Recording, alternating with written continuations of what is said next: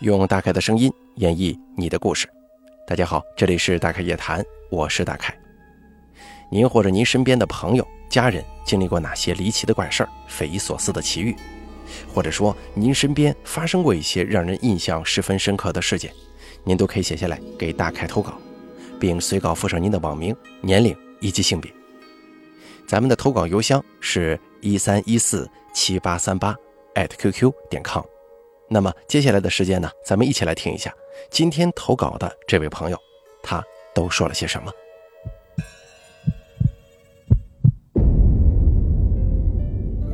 这位朋友是这么说的：听了好久大凯的故事了，今天有空试着投稿一下。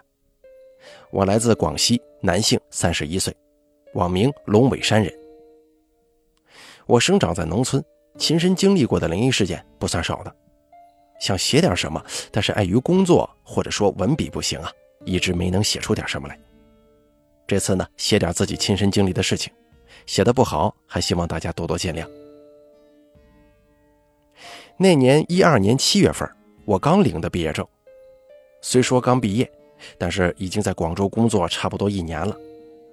那会儿年轻气盛啊，觉得啥都新鲜，而且啥也不怕。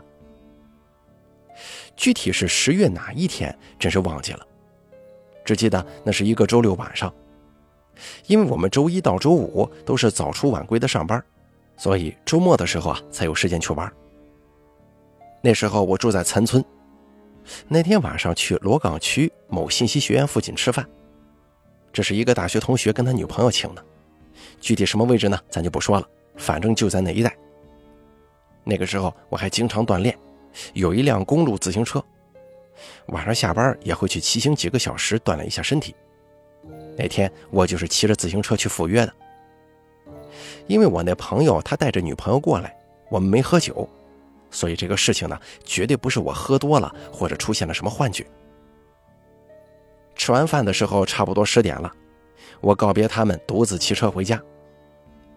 以我正常的骑车速度，我预计最慢十一点左右也应该到家了。但是这段路似乎走了很久很久。二零一二年的时候，导航虽然没现在这么好用，但是高德地图是可以用的。那个时候用的智能手机是比较早一代的智能机，导航什么的不在话下。本来呢，我想按我来的时候的骑行路线回去的。但是我来的时候在科学城绕了一个大圈，路自然就远了很多。然后我就想导航重新找一个近的线路。我跟他们分开之后就开始导航，线路上显示骑行三十八分钟左右抵达目的地。然后我就按照导航的指示一路骑行。那会儿刚吃饱啊，骑得有点慢悠悠的，心情也不错，也没太在意路边有什么。就看着手机上的线路，一直这么骑。大概过了十分钟左右吧，我骑着骑着，突然发现已经偏离了导航路线。更奇怪的是，拿起手机三百六十度转那个导航的箭头，居然不动了，就好像是突然断网了一样。定位竟然是定到了北京天安门。导航不动了，但是线路还在吗？我就心想，找找路牌什么的，跟着线路走也是可以的。我这才开始注意观察路边的情况。可是左看右看，也没看见什么路牌呀或者指示灯之类的。倒是不知道什么时候，好像已经骑行到了港口码头了，来往的车辆也很少。不远处就是哗啦哗啦的海水，然后是大船鸣笛的声音。当时我就懵了，这会儿我才意识到。码头跟我住的地方正好是相反的方向啊！我看了看海边，又看了看手机上的线路，我下意识的就往码头相反的方向望，发现前面不远处有一个丁字路口。我骑上车就往这个丁字路口靠近。这个丁字路口中间有一条乌漆麻黑的往码头相反的方向的路，这么延伸着，两旁树木丛生。那会儿也没多想，想着这就应该是回去的路了。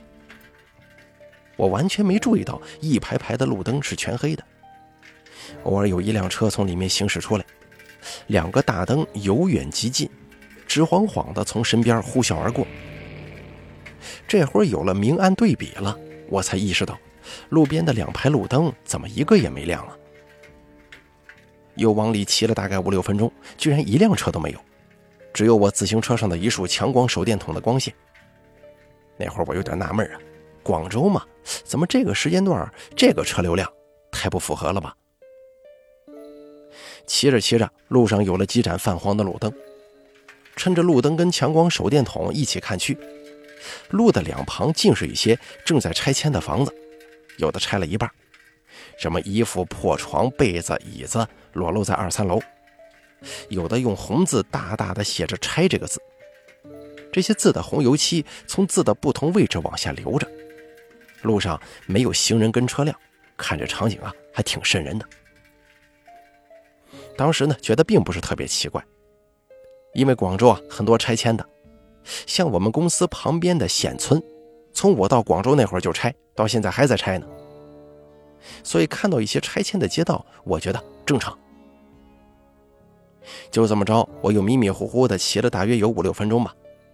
当时是靠右边骑行的，在左边的路灯下，模糊的看到有一个像是教堂之类的西方建筑物，可是门口看起来又像是学校，反正挺古老。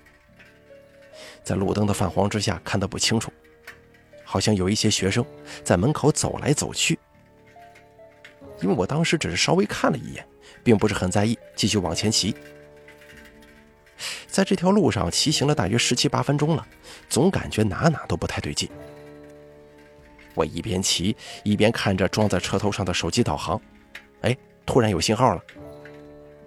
我打开导航，导航提示我已经偏离导航路线，又给我重新规划了线路。看着新规划的线路，我得原路返回到靠近港口的那个主干道。我也没多寻思，看到线路提示要往回走。公路是双向车道的嘛，中间是个绿化带隔着。我在前面一个红绿灯掉头，到了来时候左边的公路。我骑着骑着，特意看了一下右手边的建筑。可是令我奇怪的是，这一路骑行了好久，都没有看见刚才在对面看见的那个学校。一路上尽是一些拆迁到一半、裸露着砖块水泥的民房，哪有什么学校啊？我一边骑就一边往旁边看，越看这个景象越是脊背发凉。道路两边昏暗的路灯跟废墟般的民房，三四车道的公路上空荡荡的。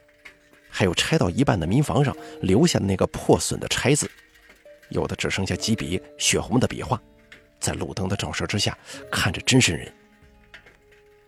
我是越来越慌了，赶紧猛力蹬着自行车往前骑。骑了一会儿，看到离港口不远了，我才慢慢的减速下来。当时真是太慌了。到了主干道，我又按着导航走。大概又骑行了二十分钟左右，到了一个叫黄村的地方。反正在我的记忆当中，黄村那里有个地铁站，有个奥体中心，还有一个航天观测中心，有个高德置地什么的。到了黄村，人还挺多。十点四十五分，正是地铁最后的几班车了。我经过人满为患的地铁口，按照导航经过一个公园，穿过热闹的地铁站、公园、街道。然后呢，来到一条没什么灯光的小路，而且是沿着铁路的。铁路与小路之间隔着一层铁丝网跟绿化带。导航显示，前面不远处要横过铁路到对面的公路上，而横过铁路就要经过前面的人行天桥。我沿着昏暗的小路往前骑，路的一边是铁路，一边是比较老旧的那种瓦房，应该是什么仓库之类的。过了热闹的街道，大概沿着这个小路骑了有四五分钟吧，到了人行天桥底下。我刚想下车推车上天桥，突然旁边屋里有条大狗直接冲了出来，嘴里还不停的狂叫。我的妈呀，真是把我吓死了！我当时一阵狂蹬自行车，借着自行车的惯性，在天桥上坡的瞬间跳下车，一路狂奔到天桥转弯处的平台。那五六个大狗还在叫啊！其实我特别怕狗的，因为小时候被咬过一回，去打疫苗打了七针呢。哎呀，我在平台上头真是冷汗直流啊！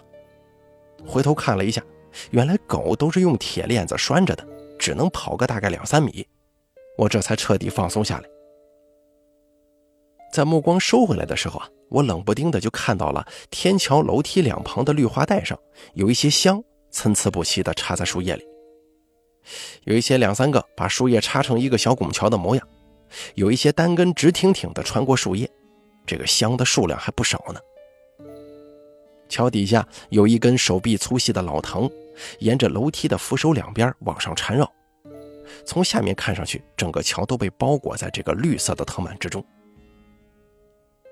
我当时没有太注意啊，只觉得狗没追上来就好了，美滋滋的推着自行车往上走。刚到天桥顶，就看到有两个人，一大一小，看着我推自行车，还对我笑了笑。我也朝他们笑了笑。那是一对母女，当时我被狗吓到了，只是很随便的看了他们一眼，就像五分钟前在热闹的街市看那些熙熙攘攘的人群一样，就这么无记忆的看了一眼。他们的面孔也跟普通人一样，甚至那个女的有几分清秀，小孩子就是刚会走路，两三岁左右吧。当我经过他们身边大概四五米之后，我发现有点不对了，脚下软绵绵的，大概有一个手指竖起来这么厚的树叶。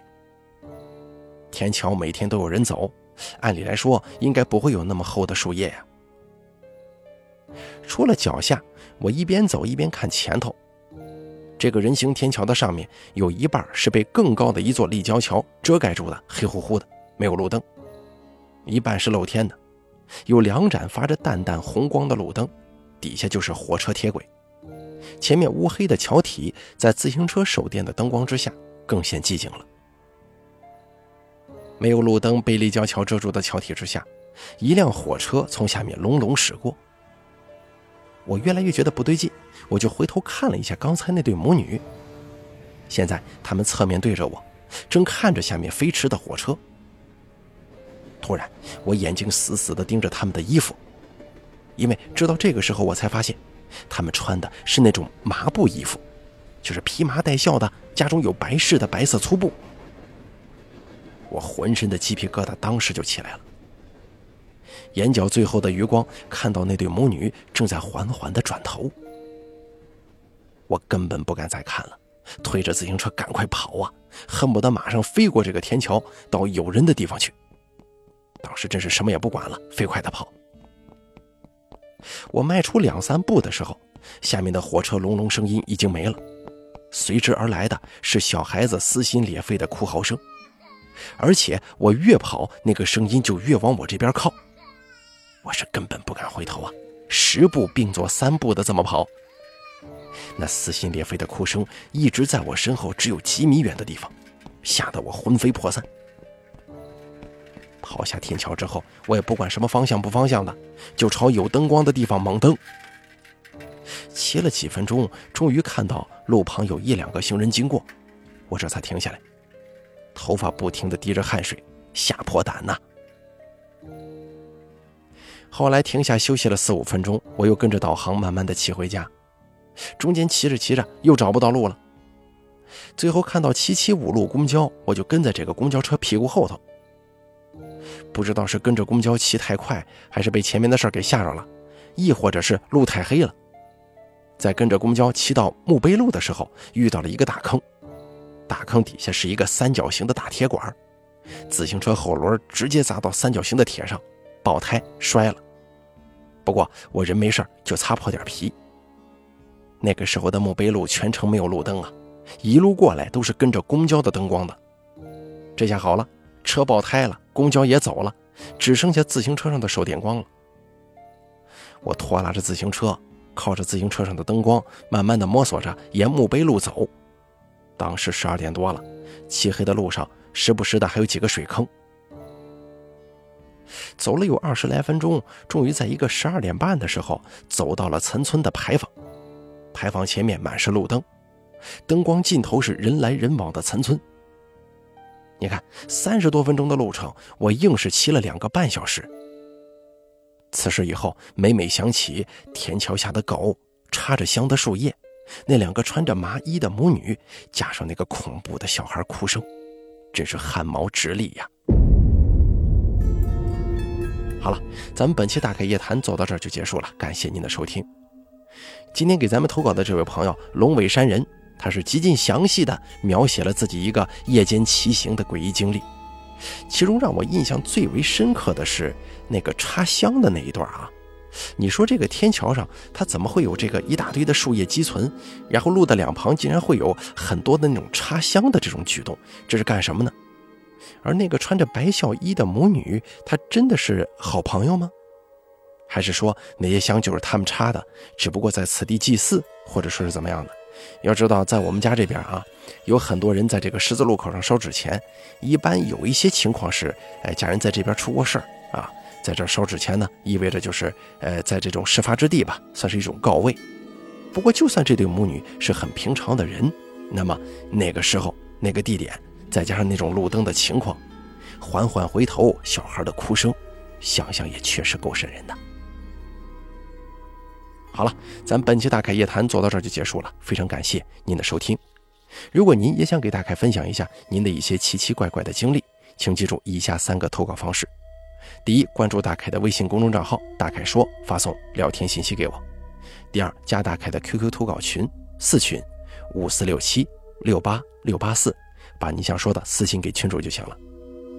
还有第三种最简单的投稿方式，把您的稿件发送到邮箱一三一四七八三八 @QQ 点 com，我在这儿等着你的投稿。